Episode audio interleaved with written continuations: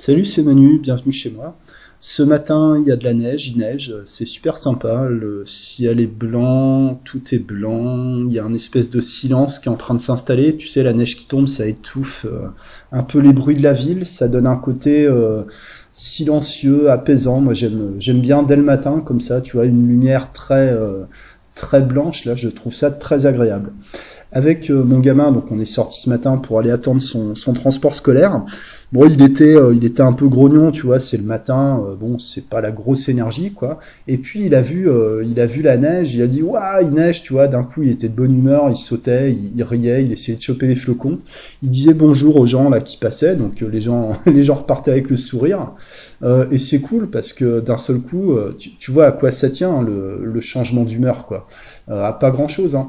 T'as des gens qui sont repartis avec le sourire, donc qui seront peut-être plus sympas avec euh, leurs collègues, euh, leurs clients, je sais pas, tu vois, les gens qui étaient un peu en mode zombie du matin, d'aller bosser, pas envie, il fait froid, euh, fait chier, quoi, fatigué et tout, bon, bah, ils ont le sourire, donc ils vont peut-être passer une meilleure journée, ils vont peut-être faire passer une meilleure journée aux gens autour d'eux, et puis peut-être que tous ces gens-là, en rentrant chez eux, ils seront de meilleure humeur, donc ils seront peut-être plus sympas, plus disponibles avec leur famille, je sais pas, c'est contagieux l'humeur. Hein dans un sens comme dans l'autre. De la même manière que le que le virus euh, c'est contagieux, l'émotion, toutes les émotions qui sont associées sont contagieuses. Hein. Une autre forme de, pandémie aujourd'hui, c'est la peur, c'est l'angoisse, c'est parfois la colère, l'indignation.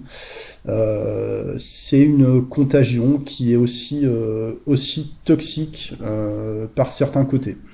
Voilà, ce n'est pas, euh, ce n'est pas le sujet. Aujourd'hui, je voudrais euh, définir l'hypnose.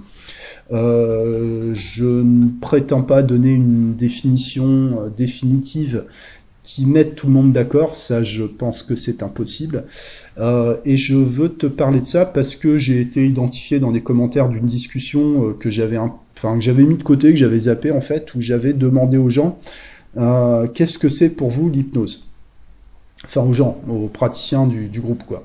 Euh, donc j'ai eu quelques euh, quelques réponses. Euh, il y a des choses qui reviennent, qui reviennent souvent. Bon alors après, est-ce que les gens ont compris l'intention de la question, puisque tu as des gens qui cherchent plus à, à définir et d'autres qui percutent que la, la question c'est plus pour mettre en avant que justement il n'y a pas de définition. Ce qui revient souvent, c'est l'idée, euh, l'idée d'état, euh, d'état de la conscience, et puis euh, souvent des mots, des mots artistiquement vagues, une rencontre, un outil, bon, des, choses.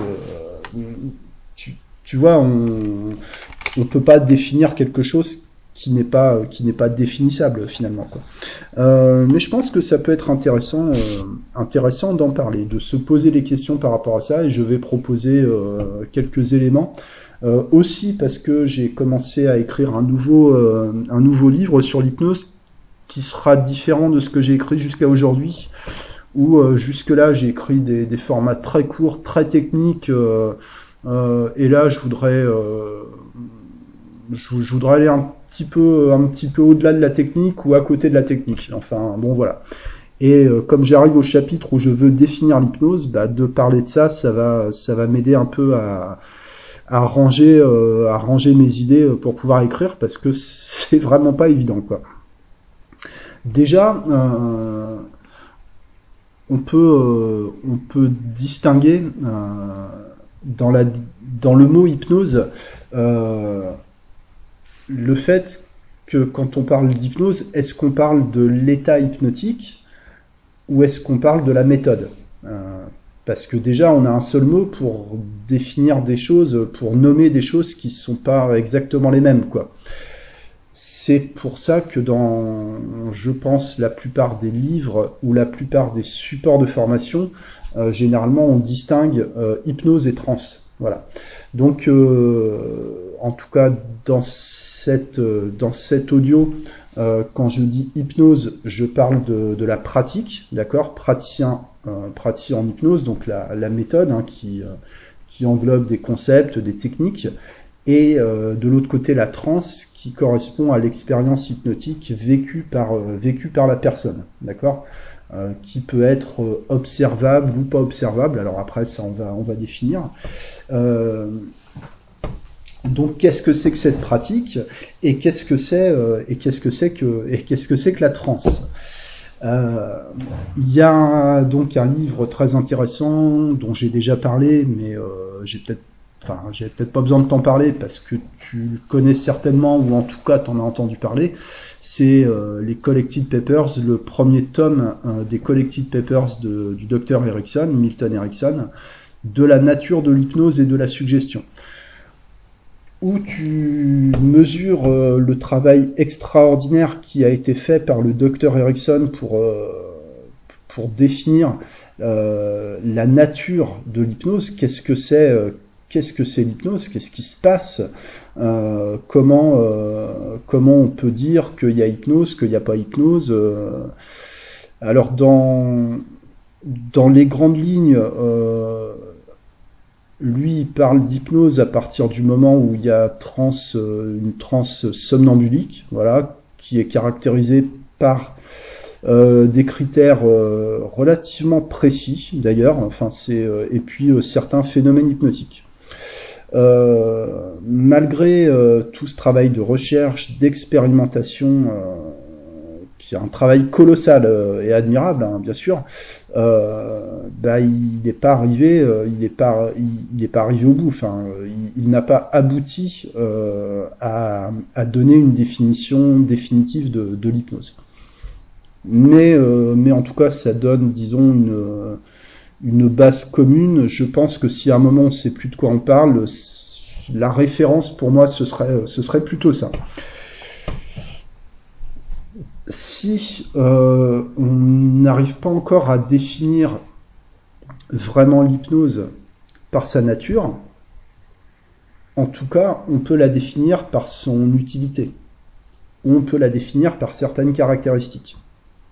Alors l'utilité, euh, de l'hypnose, euh, c'est d'accompagner les gens vers un changement ou un apaisement ou un, équilibre, enfin, vers la, satisfaction d'un désir, d'une demande, l'accomplissement d'un objectif.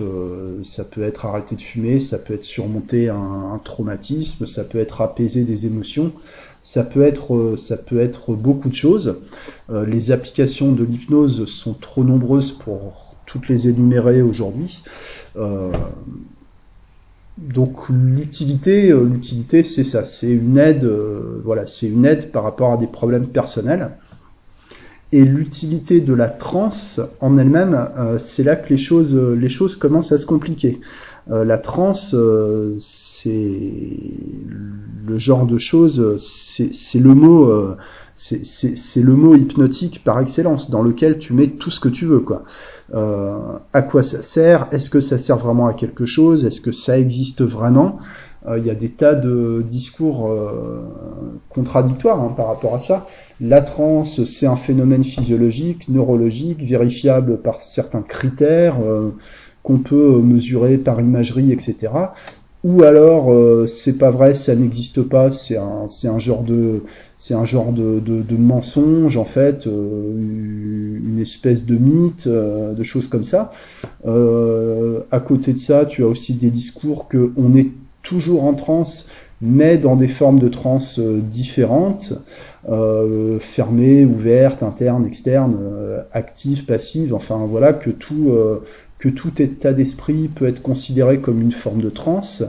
Euh, on entend souvent qu'un enfant il est en transe jusqu'à l'âge de 5 ans ou des fois 6 ans et après il n'est plus en transe. Donc est-ce que le fait d'être en transe ça te ramène à l'état de l'enfant Mais dans quel sens De quelle façon? Euh, Bon voilà, dès qu'on dès se pose deux trois questions, euh, on n'y comprend plus rien quoi. Donc on peut dire clairement que personne euh, personne n'en sait rien. Certains le savent entre guillemets, hein, mais euh, voilà, c'est un peu comme euh, Bendler et Grinder quand ils disent le mot savoir. en PNL, il y a toujours les guillemets à savoir. Moi, j'aime bien j'aime bien cette idée là. Donc voilà, donc là pour l'instant je t'apporte pas de réponse. D'ailleurs, tu auras peut-être plus de questions que de réponses euh, à la fin de cet épisode, ce qui n'est pas euh, une mauvaise chose d'ailleurs. Euh, il y a au moins un concept, disons, sur lequel tout le monde est à peu près d'accord. Il y a, un, consensus tout de même autour du principe qu'on peut, euh, qu'on peut, euh, comment dire, euh, synthétiser en quelque sorte l'hypnose autour de deux concepts fondamentaux, la transe et la suggestion.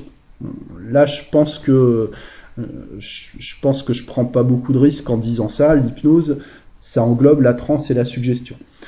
Ça aussi, ce sont des débats qui sont, voilà, qui ne datent pas d'hier, qui existent encore aujourd'hui.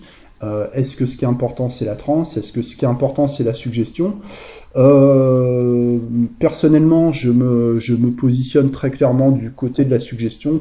Pour moi, ce qui compte en hypnose, c'est la suggestion. Euh, voilà, la transe, la transe n'est qu'un effet de la suggestion, voire la transe est une suggestion, la transe est une métaphore.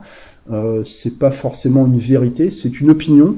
Euh, et le et l'idée contraire est aussi une opinion. En fait, euh, en fait, on est dans on, est dans des euh, des confrontations d'opinions dès qu'on dès qu'on parle de, de définir l'hypnose. Hein. Euh, il y a des choses, il y a des choses factuelles, euh, mais si on est sur une, vraie définition, euh, si, on essaie de, comprendre la nature de l'hypnose, euh, je, dirais qu'on est, on est dans l'opinion, on est dans la, peut-être pas dans la croyance, plutôt opinion.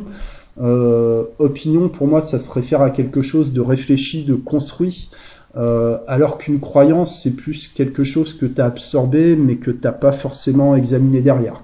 Bon, après, on, joue sur les mots, mais en hypnose, on joue sur les mots. Hein. Euh, c'est pour ça, par exemple, que l'expression hypnose conversationnelle, euh, bah, je ne l'utilise plus parce que pour moi, c'est un oxymore en fait. C'est contradictoire, ça ne, ça ne fonctionne pas, c'est antinomique, euh, dans le sens où une, où une hypnose euh, qui se ferait pendant une conversation normale, où la personne euh, serait peut-être en transe, mais dans une transe euh, euh, légère, et que la personne n'aurait pas conscience de vivre une expérience hypnotique, à ce moment-là, moi, je, je ne qualifie pas ça d'hypnose. En tout cas, ce n'est plus le cas. C'est pas c'est pas le discours que j'avais il y a encore deux ou trois ans, euh, mais euh, voilà, j'ai un peu changé d'avis par rapport euh, par rapport à ça. Euh, voilà, ça m'arrive de changer d'avis. Euh, ça veut pas dire que j'ai plus raison maintenant qu'avant, euh, mais je réfléchis comme ça aujourd'hui. Voilà, ça m'arrive de changer d'avis, même si euh, je suis plutôt du genre euh, extrêmement résistant au changement, mais, euh, mais voilà. Aujourd'hui, je le perçois plus comme ça. Hypnose conversationnelle, bon voilà, c'est un peu comme comme beaucoup de choses, c'est c'est contradictoire, ça ça marche pas. Voilà. C'est-à-dire que pour moi, en tout cas comme, comme, je, comme je définis les choses aujourd'hui, j'estime, euh, enfin, une personne est en transe à partir du moment où elle considère qu'elle est en transe. C'est ça qui est, important, c'est-à-dire que euh, je considère le concept de transe du point de vue de la personne c'est comme si, euh, tu vois, l'hypnose, ce serait le lien entre le praticien et la personne qui se fait accompagner, la personne qui se fait aider, entre le praticien et le client, quoi, d'accord? Et entre les deux, il y a l'hypnose, il y a la, il y a la méthode, il y a la pratique, et euh, chacun, tu sais, on, en parle dans certaines, certaines pratiques d'hypnose, un peu 50-50, chacun euh, fait un peu la moitié du boulot, chacun a son rôle à jouer. Euh, je ne sais pas si on peut parler de rôle ou de travail à faire. En tout cas, euh, comme je vois les choses aujourd'hui, euh, des deux côtés de, ce lien, on pourrait dire que c'est un peu comme s'il y avait une corde entre toi et, entre le client. Toi, ce qui t'intéresse en tant que praticien, c'est la suggestion. Et ce qui, euh, ce qui concerne le client, c'est la transe. voilà. Enfin, moi, je le, je le décris comme ça, je le, je le dessine comme ça dans ma tête. C'est-à-dire que ce qui me concerne, c'est de faire des suggestions, c'est de, fournir des suggestions à la personne pour qu'elle, euh, bah déjà pour qu'elle soit en transe, euh, en tout cas qu'elle vive une expérience qu'elle va identifier comme étant une transe hypnotique, d'accord? Même si ça correspond pas euh, aux critères, euh, aux critères entre guillemets standards de ce qu'on appelle une transe hypnotique. Et ce qui intéresse la personne, bah, c'est de vivre cette expérience et euh, surtout d'obtenir un résultat par rapport, euh, par rapport à sa demande, par rapport à ses attentes, par rapport à ses objectifs.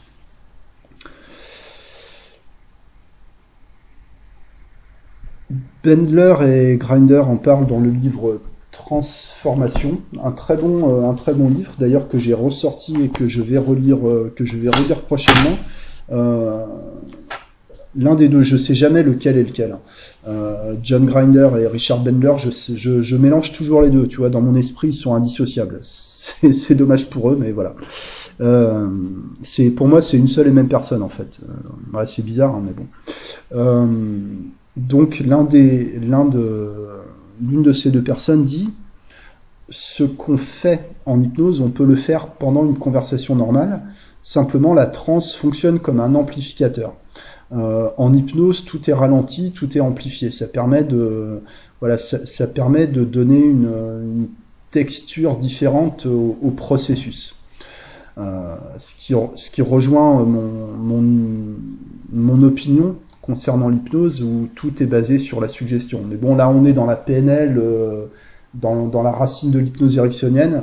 Euh, ce qui est important, c'est surtout, euh, surtout la suggestion. Et la transe, à ce moment-là, serait en quelque sorte un alibi, c'est-à-dire une, suggestion, un espèce de lien logique qu'on met en place, en fait, qui peut se résumer un peu de cette manière-là. Si je suis en transe, alors il va se passer quelque chose.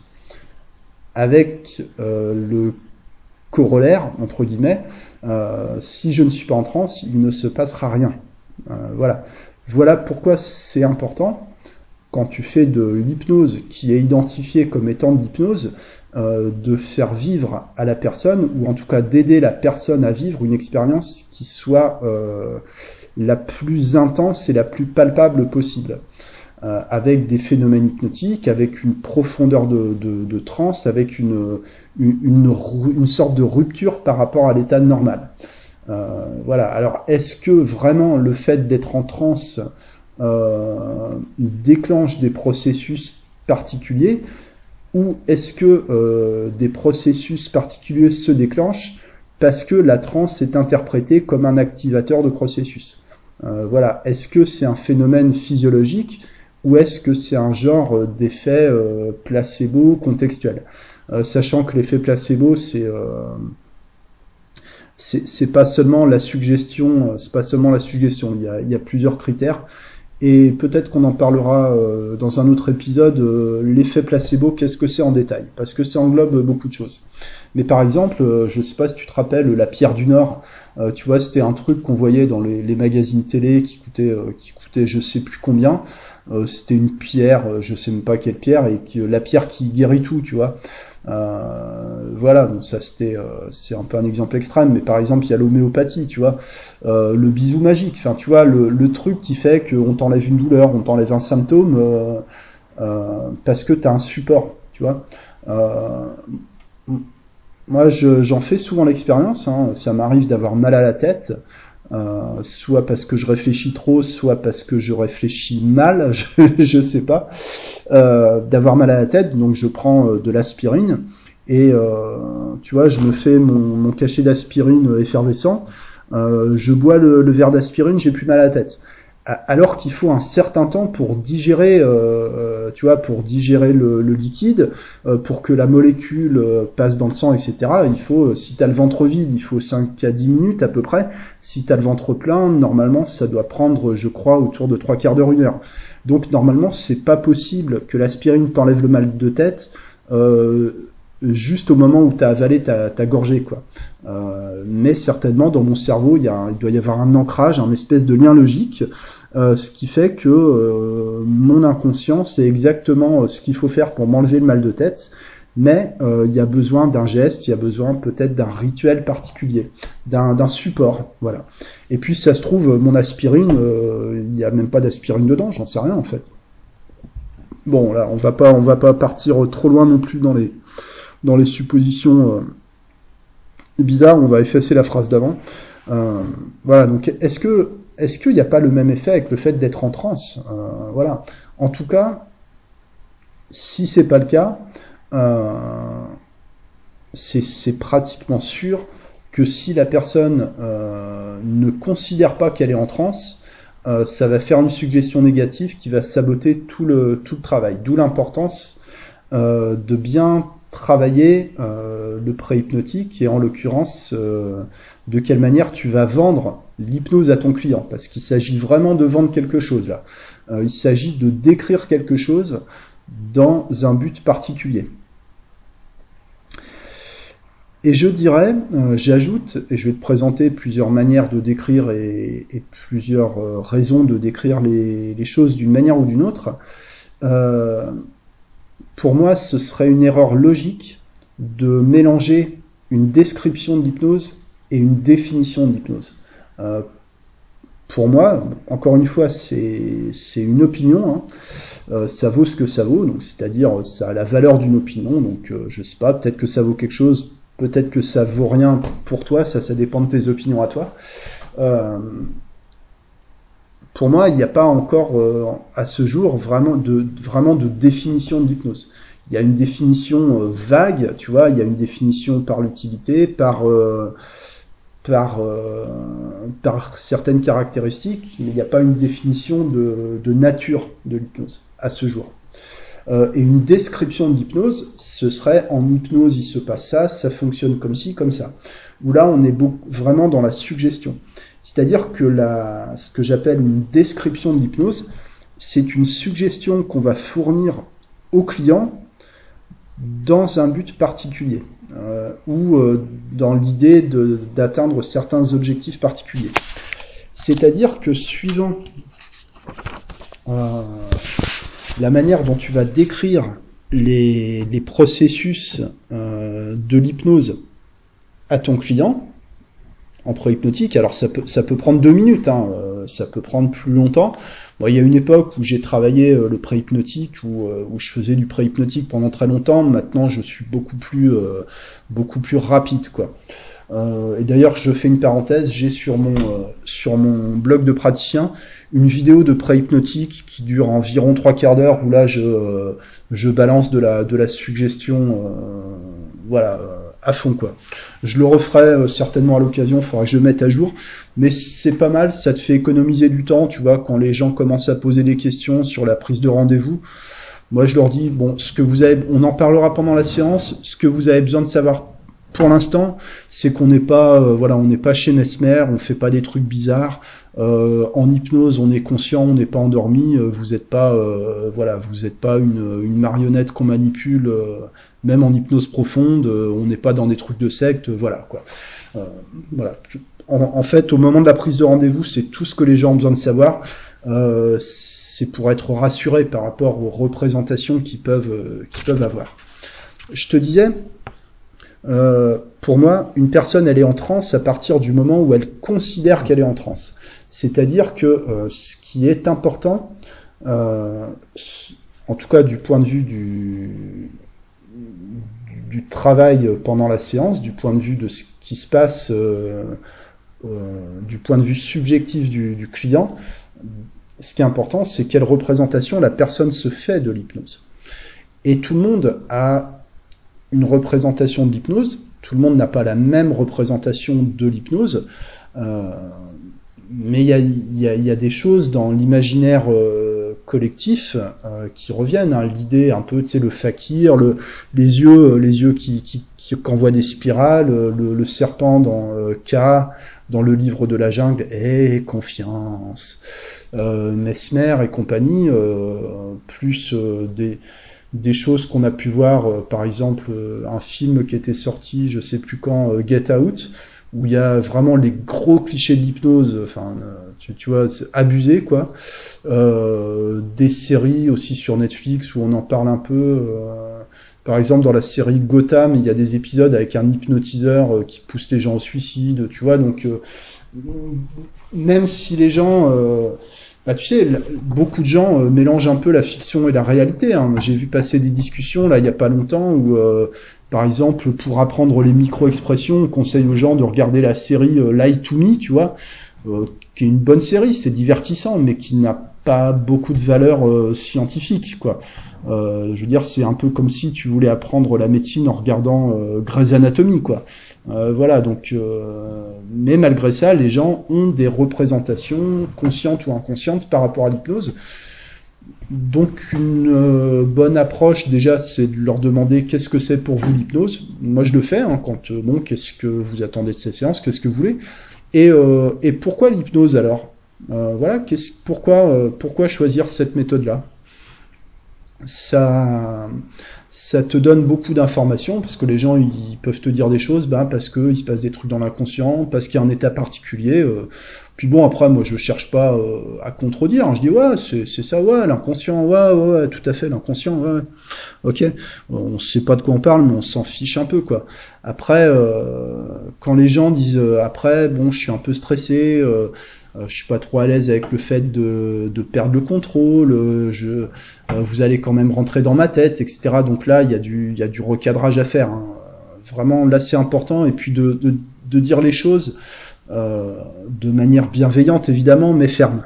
Non, non, euh, là, et je veux que ce soit bien clair, euh, je vais pas vous endormir. Euh, moi, je vais pas rentrer dans vos têtes. Je suis pas euh, médium ou je sais pas quoi. Hein, je fais pas de la télépathie. Je suis une personne sérieuse ici. voilà, c'est une maison sérieuse. Hein, moi, je suis un praticien. Je pratique une méthode. j'ai pas de, j'ai pas de pouvoir sur vous ni sur personne. Hein. voilà, donc vous allez pas être endormi. lâcher prise, vous êtes dans le contrôle, bah, tant mieux pour vous. Il n'y a pas de perte de contrôle en hypnose. Voilà, puis c'est tout, quoi. Euh, voilà.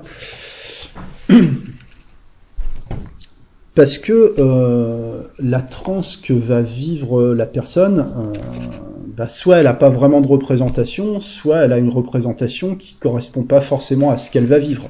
Je dis pas que sa représentation ne correspond pas à la transe en général, parce que déjà personne ne le vit vraiment de la même façon quelques personnes le vivent de la même façon. Il y a aussi une manière un peu standard de, vivre la transe, hein, ce qui a été évoqué euh, sous le nom de transe comme état social, notamment ce qu'on retrouve en hypnose de spectacle. Est-ce que vraiment c'est quelque chose qui est, qui est programmé euh, chez la personne ou est-ce que c'est une, une représentation euh, commune chez beaucoup de gens? Difficile à dire. Hein. J'ai parfois entendu que qu'à l'époque de, de, Mesmer, par exemple, ou euh, euh, comment, comment il s'appelait, tous les autres, euh, tu sais, École de Nancy, Salpêtrière, que les gens vivaient des trans, tu vois, qui ressemblaient un peu à des, à des crises d'épilepsie, d'hystérie, plutôt des, des trans très, très, très, très mouvementées. Je sais pas si c'est vrai ou si c'est un cliché, hein, parce que bon, finalement, qu'est-ce qui reste euh, de cette époque, à part euh, bon, des livres, hein, des, des, très bons livres, très intéressants, euh, mais bien sûr, euh, de la même manière que les praticiens aujourd'hui, euh, tu vois, ils vont, on va te faire une vidéo de démonstration avec un sujet qui, qui réagit bien, quoi. moi, j'ai jamais diffusé une vidéo avec un sujet résistant, forcément, parce que personne, personne n'a envie de voir ça. Donc, est-ce que vraiment les gens avaient des trans différentes avant d'aujourd'hui? Euh, Est-ce que c'est vrai que les gens dans les pays latins, euh, euh, ils ont des trans plus actifs que dans les pays nordiques? Ça, c'est des choses que j'ai entendues aussi. Euh, je sais pas, je suis pas allé vérifier, euh, j'en sais rien. Je sais pas du tout. Est-ce que c'est lié à la langue, à la culture? C'est possible. Hein. Je, ça, moi, j'ai pas, j'ai pas d'avis là-dessus, j'ai pas de, de connaissances là-dessus. Euh, en tout cas, euh, si la personne a une représentation consciente de l'hypnose, euh, ce qu'elle va vivre euh, d'une façon, dans un sens ou dans l'autre, généralement, quand la personne a une représentation consciente de l'état d'hypnose, généralement ce qu'elle va vivre, ça va être différent. Donc c'est important aussi de rappeler, de, de répéter, de matraquer que chacun le vit d'une manière différente, que ça peut varier d'une séance sur l'autre, parce que tu as aussi des gens qui disent ah bah c'était moins profond que la dernière fois.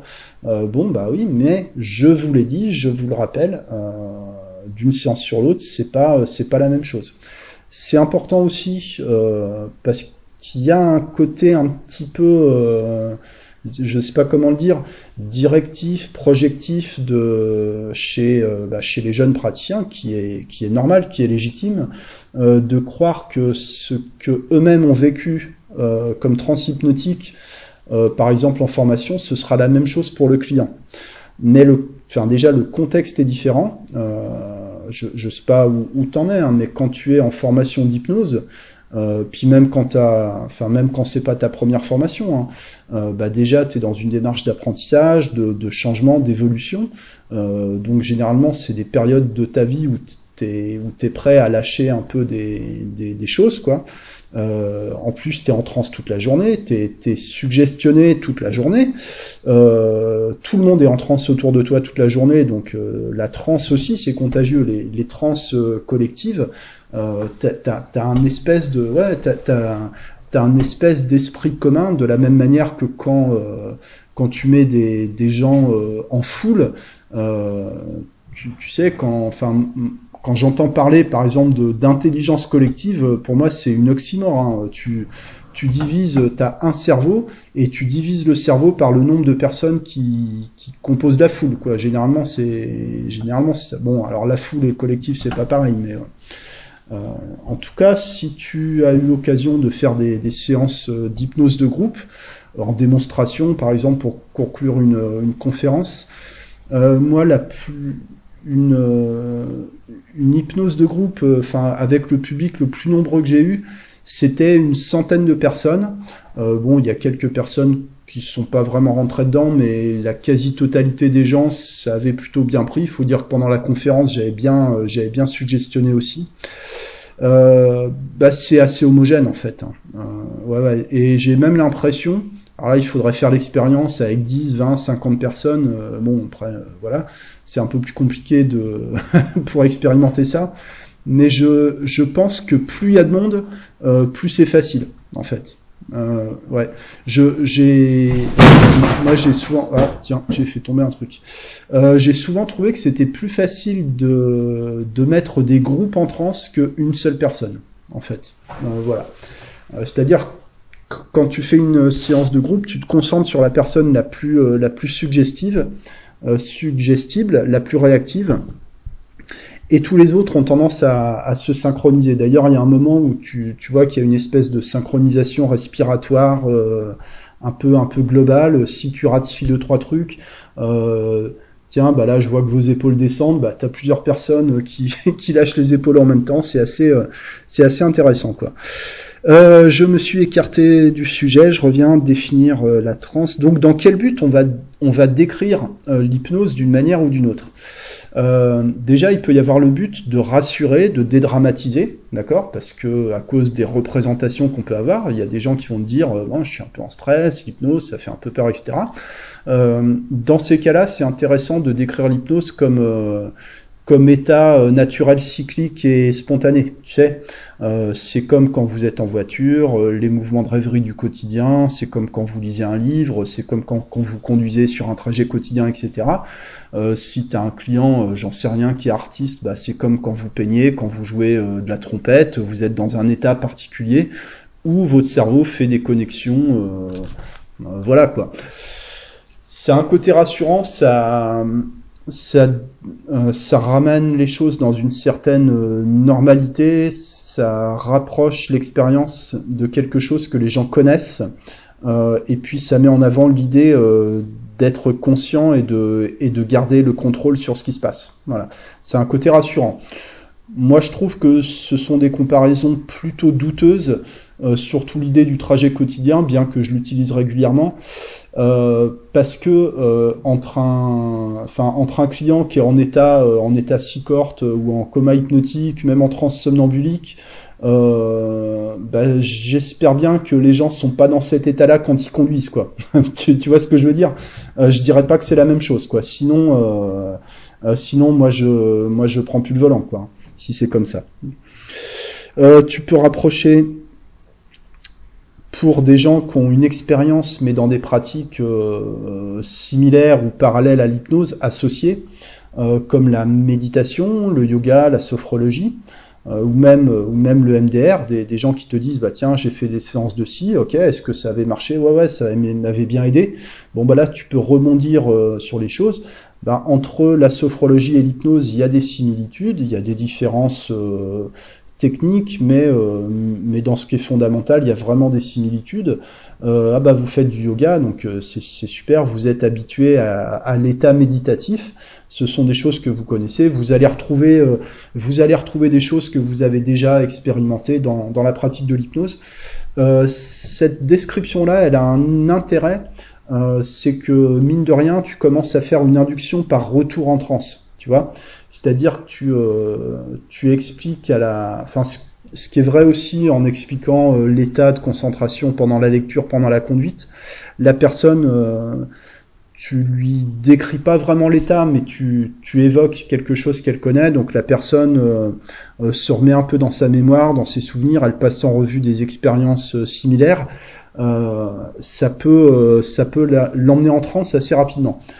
En tout cas, une transe, enfin quelque chose que tu pourrais identifier comme une transe en tant que praticien, mais que la personne ne va pas percevoir. C'est-à-dire que tu peux observer un changement d'état par exemple au niveau du regard, au niveau parfois des pupilles, au niveau de la voix, au niveau de, euh, la gestuelle, du, relâchement musculaire.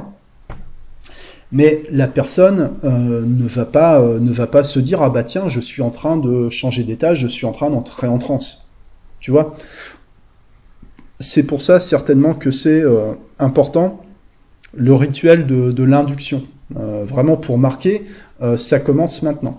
Même si ton client est en transe depuis une, demi-heure, euh, que la personne est en confusion, elle est en fascination, euh, qu'elle est complètement perchée, tant que t'as pas fait, pas fait une induction, tant qu'il n'y a pas le rituel, la personne ne peut pas considérer qu'elle va entrer en transe. voilà.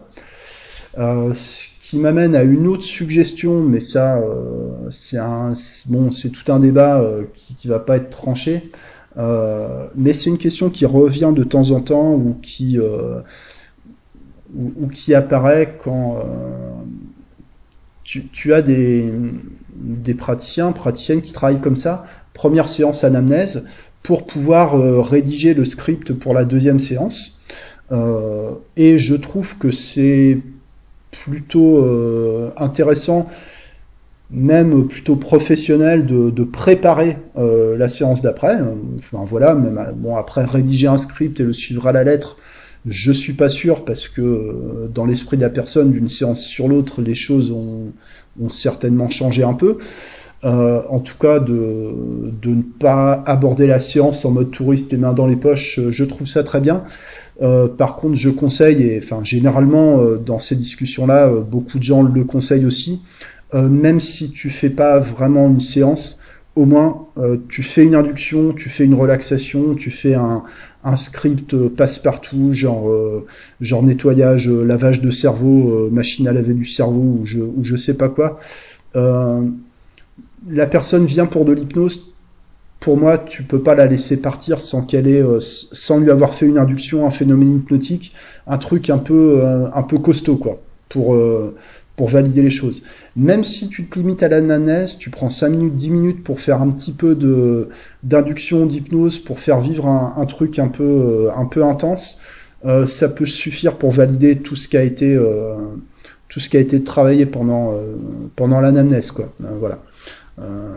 Si la personne ne considère pas qu'elle est en transe, ben elle est pas en transe. Voilà, c'est la transe, c'est à partir du moment où le client considère qu'il est en transe si la personne ne considère pas qu'elle est en transe, elle n'est pas en transe.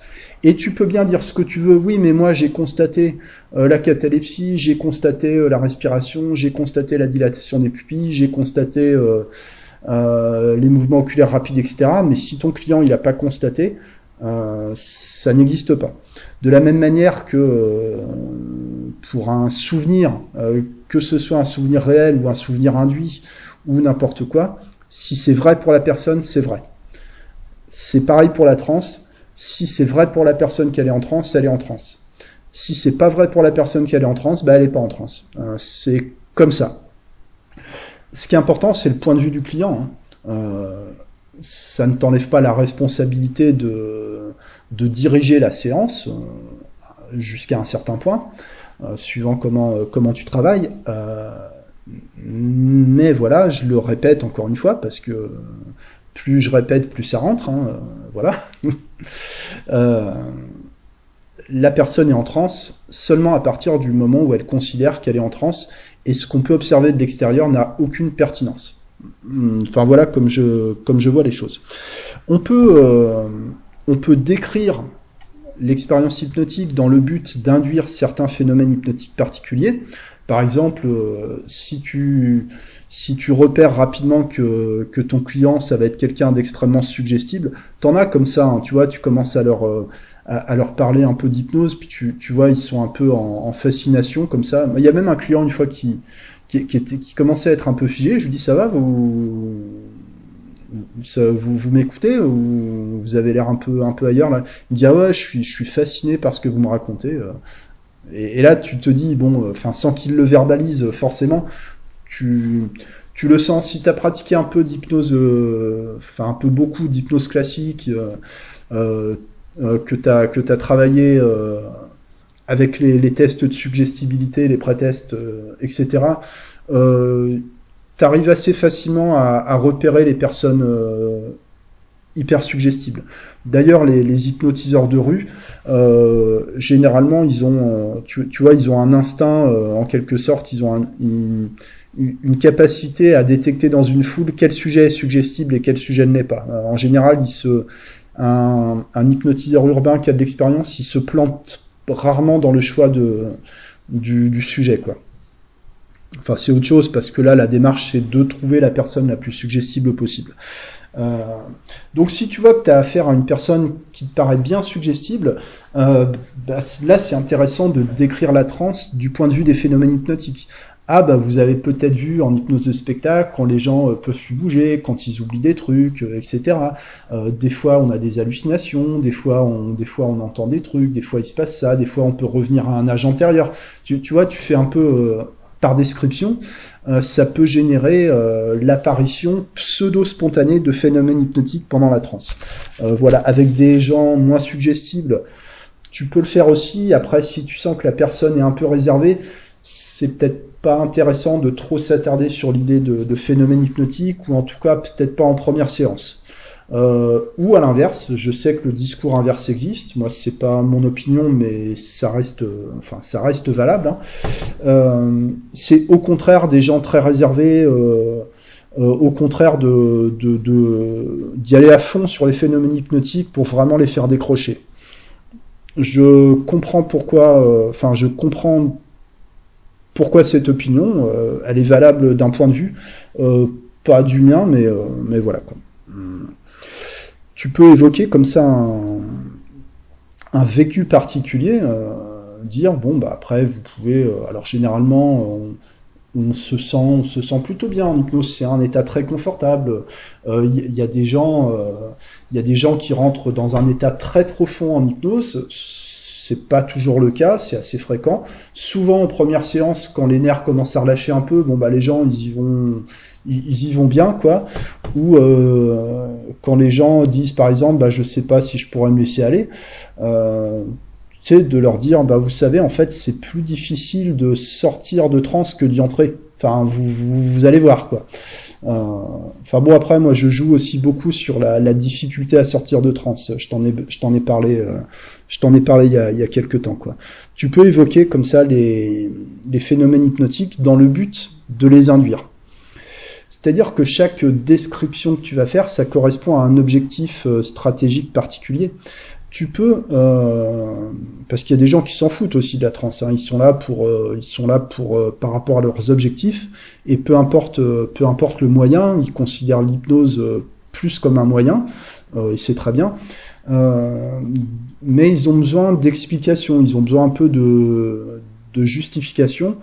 Alors là, les descriptions par le processus peuvent être intéressantes. Alors, tu peux t'amuser avec du, baratin de, pseudosciences, ça peut être intéressant. Moi, j'aime pas trop parce que j'aime euh, je m'y perds facilement, puis en plus c'est des trucs que j'ai un peu du mal à supporter. Euh, mais tu peux dire bon voilà euh, connexion neuronale, machin, cerveau, cerveau 1, cerveau 2. Enfin tu, tu, vois, tu peux tu peux raconter des trucs comme ça. c'est là que toutes les représentations graphiques de l'inconscient elles sont intéressantes.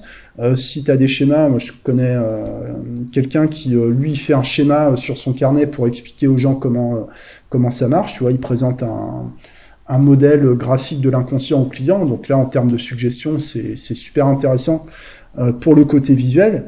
Et puis, euh, tu, tous les liens euh, pseudologiques qui disent, bah, comme l'hypnose permet de toucher le cerveau 2, par exemple, cerveau arrière, ou j'en sais rien comment on peut appeler ça, bah justement, ça permet de, parce que ça construit telle connexion entre cerveau 1 et cerveau 2, enfin, tu, tu vois, tu peux raconter un peu, un peu ce que tu veux à la limite.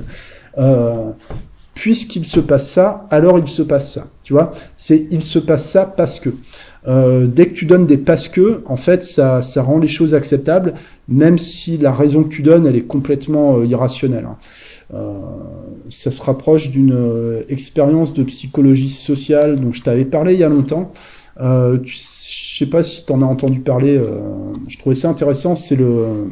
Alors c'était dans les années 70-80, hein, à l'époque où il y avait des photocopieuses, euh, euh, il n'y avait pas les mails, etc. Les gens faisaient la queue pour faire des photocopies dans les bureaux. Et l'expérimentateur, il, demandait dans un premier temps, quand il y avait la queue, excusez-moi, est-ce que je peux passer devant vous? Donc les gens, dans 90% des cas, lui disaient, bah non, t'es gentil, tu vas attendre ton tour. Euh, la deuxième expérience, il disait euh, excusez-moi, euh, est-ce que je peux passer devant vous? Parce que euh, c'est très urgent, mon directeur en a besoin tout de suite ou tu vois un truc comme ça. Et là, euh, tu avais peut-être, je sais pas, 70% des gens qui acceptaient de le laisser passer devant parce qu'il avait donné une raison, une raison valable. Et la troisième expérience, euh, il donnait une, euh, il donnait une raison complètement absurde en fait. Euh, en gros, il disait excusez-moi, est-ce que je peux passer devant vous parce que je dois faire des photocopies, tu vois, ou est-ce que je peux passer devant vous parce qu'il pleut, tu vois, un truc complètement débile. Et les gens le laissaient passer également à 70%. C'est-à-dire que à partir du moment où tu justifies, où tu dis parce que, ça rend les choses acceptables, même si la raison que tu donnes euh, n'est pas euh, n'est pas valable en fait. Euh, voilà, il y a une espèce de lien de de lien logique, pseudologique qui se construit à partir du moment où tu où tu donnes une raison pour laquelle quelque chose se passe. Donc c'est toujours intéressant de en termes de suggestion. Ou par exemple, si tu veux travailler sur, euh, sur des trans euh, sèches, tu vois, comme par exemple en ultra, ça peut se faire où tu, en fait, tu mets la, la personne en transe, puis après tu la laisses tranquille et puis tu reviens la voir euh, quand, quand c'est l'heure de, quand c'est l'heure de terminer. à partir du moment où tu as suggéré, parce que vous serez en transe, il va se passer des trucs dans votre inconscient, bah à la limite, t'as plus besoin, t'as plus besoin de faire aucune suggestion après après ton induction. Dans le principe, voilà c'est pas euh, c'est pas forcément vrai dans la pratique.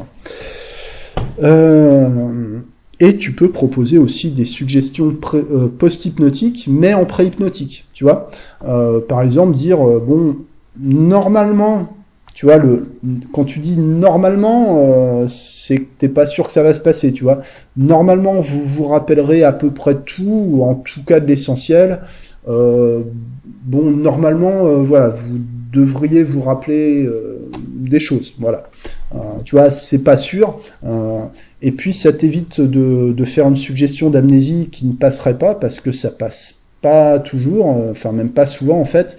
Donc, tu sais, de faire une suggestion qui passe pas, bon, c'est c'est pas grave, mais sur la suggestion d'amnésie, hmm, bon, voilà. Donc, moi, je trouve ça plus intéressant de la, de la mettre en indirect en pré-hypnotique en fait. Tu peux t'amuser aussi, hein, dire euh, ça, ça marche pas souvent, mais c'est toujours intéressant de le suggérer pour euh, pour voir un peu les retours. Euh, par exemple, de dire euh, ah bah après normalement vous vous rappellerez tout. Après bon bah il n'y a pas vraiment d'effet secondaire, mais des fois euh, les gens ils se quand, ils rentrent chez eux, des fois ils ont un peu un trou de mémoire, ils disent mais tiens j'ai fait quoi aujourd'hui? Puis après ça revient une heure après, voilà. Ou des fois les gens ils, suite aux séances d'hypnose, ils, ont parfois des rêves un peu bizarres, voilà, ou perte de la notion du temps ou des, ou des, choses comme ça. Tu vois, tu peux induire des phénomènes euh, post-hypnotiques euh, comme ça pendant la, description, euh, la description que tu vas donner de, l'hypnose. Et puis tout ça, c'est déjà l'induction en fait, puisque euh, pour comprendre ce que tu es en train de dire, la personne se représente déjà, euh, elle se fait en quelque sorte des images mentales de ce que tu es en train de lui expliquer. donc c'est aussi une, on pourrait dire une pré-induction en tout cas, ça prépare, ça prépare la suite. Tu peux y passer du temps, tu peux y passer pas beaucoup de temps, ça dépend euh, bah, déjà le temps dont tu disposes et puis euh, et puis tu t'adaptes à la personne que tu as en face de toi voilà. Bah écoute, j'avais juste envie de te parler de ça aujourd'hui là, je vais me je vais me bouger. Euh, merci à toi pour ton écoute, pour ton temps, pour ton attention. Je te souhaite une excellente journée, je te dis à très bientôt. Ciao.